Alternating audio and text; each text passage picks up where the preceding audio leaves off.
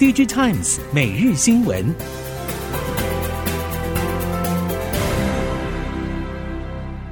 听众朋友您好，欢迎收听 DigiTimes 每日新闻，我是袁长杰，现在为您提供今天科技产业的新闻重点。首先带您看到，华为和中兴两家中系通讯大厂受到美国相关制裁，但是近期从去美化走向纯中国化的新发展。可能对部分台系 IC 设计业者带来压力，如华为在 TV 系统单晶片、显示驱动 IC、影像感测晶片等领域，都会直接和大大小小的台系 IC 设计业者正面对决。中兴的通讯晶片战力，对于联发科、瑞昱等未来想要进一步切入中国网络基础建设市场，都会是非常巨大的挑战。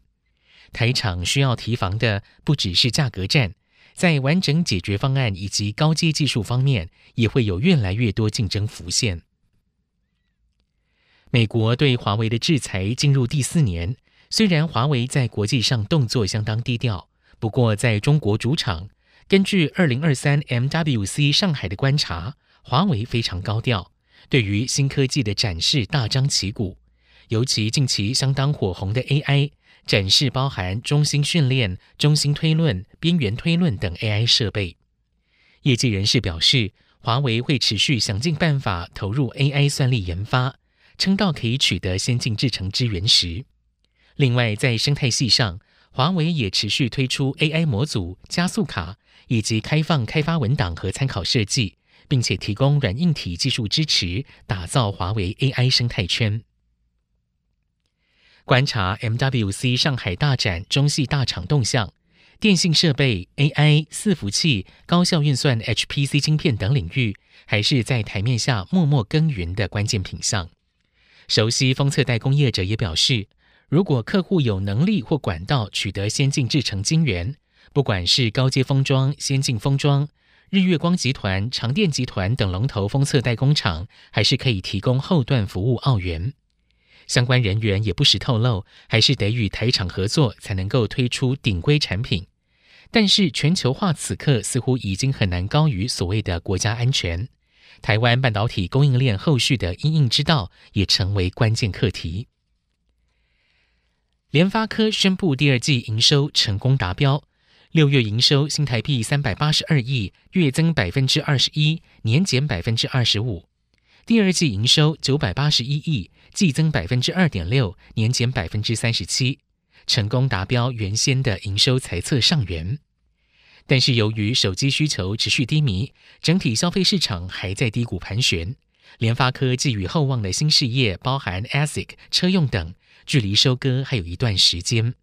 熟悉 IC 设计业界人士表示，整体来说，非手机业务没有超出预期的表现，那么联发科今年下半年的传统旺季效应就不会太明显。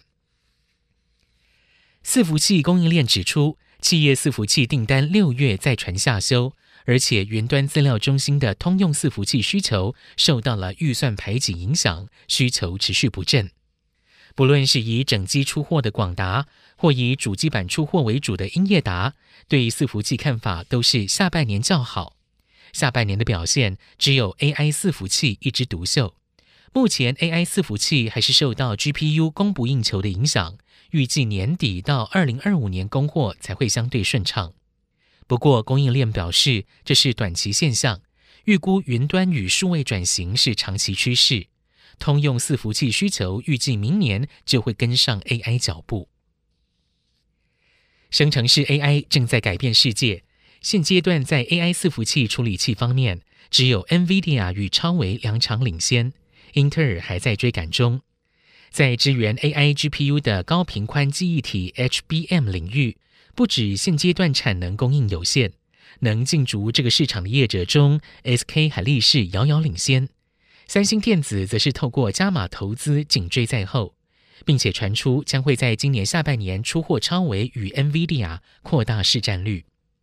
研究机构 The Information Network 估计，目前 SK 海力士在全球 HBM 市场占有率上看百分之五十，其次是三星，大约占百分之四十，美光只有一成。至于 DRAM 产业，第二季出货呈现价跌量增，上下游业者预期下半年会渐入佳境。南亚科总经理李培英表示，DRAM 产业从第二季开始进入筑底阶段，预计第三季价格虽然互有涨跌，但是平均仍是处于小幅下滑。南亚科将会维持动态性减产，大约两成以内，预期产业供需将有望在第四季逐步恢复。下游记忆体模组厂威刚认为，DRAM 减产效益会在第三季显现，加上了终端客户的 DRAM 库存水位普遍恢复健康，预期记忆体产业谷底盘旋时间已接近尾声。接下来看到被动元件，被动元件双雄国巨、华新科第二季营收都呈现季增。国巨第二季营收达新台币两百六十八亿，季增百分之二点七，年减百分之十四点六。华新科第二季营收八十二亿，年减百分之十六点五，季增百分之五，是连续第二季成长。业界对于下半年网通车用需求并不悲观，五 G 基础建设部署脚步将会加速，高效运算 HPC、AIoT 的终端应用发展。以及汽车电子化、系统模组化等大趋势，也都会推升被动元件需求或创造出新的市场机会。面板景气步入正轨，不止价格持续上涨，扩及更多的应用尺寸与机种，同时品牌业者拉货动能也持续攀升，让面板双虎的营运成果优于预期。友达第二季合并营收新台币六百三十三亿，季增百分之二十三，年增百分之零点七。群创方面，第二季合并营收五百五十一亿，季增百分之二十一，年减百分之五。紧接着第三季是传统旺季，除了电视品牌业者将会为年底圣诞节、黑色星期五等消费旺季备货之外，在 IT 面板方面，接下来的返校潮、节庆促销等活动。也会进一步刺激备货需求，持续带动面板采购需求成长。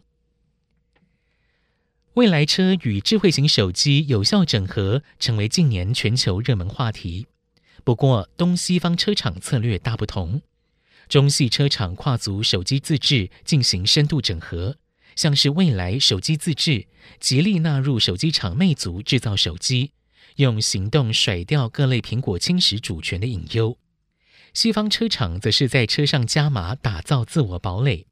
部分车厂表态不使用苹果的 CarPlay，不让车载软体主控权交给苹果。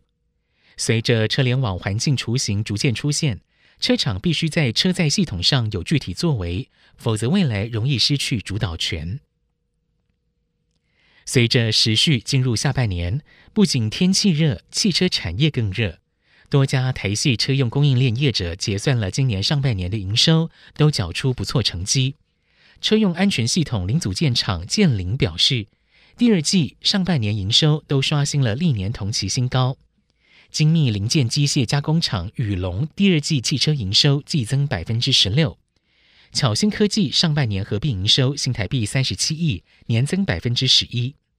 展望第三季，建林持审慎乐观看法。将会深化汽车事业主要客户的业务合作，并且持续与客户共同研发新款车用安全件产品开发设计，来创造整体营运的加分效果。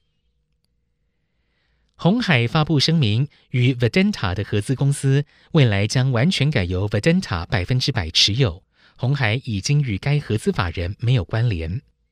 对于鸿海与 Vedanta 之间合作关系的转变，相关业界人士表示。鸿海发展半导体产业的决心相当明确，对于成熟制程也已经掌握了一定的技术基础。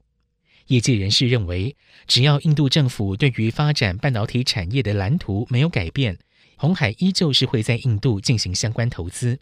而目前的动作只是为了静待最佳合作伙伴的出现。以上，DG Times 每日新闻由 DG Times 电子时报提供，原长节编辑播报。谢谢收听。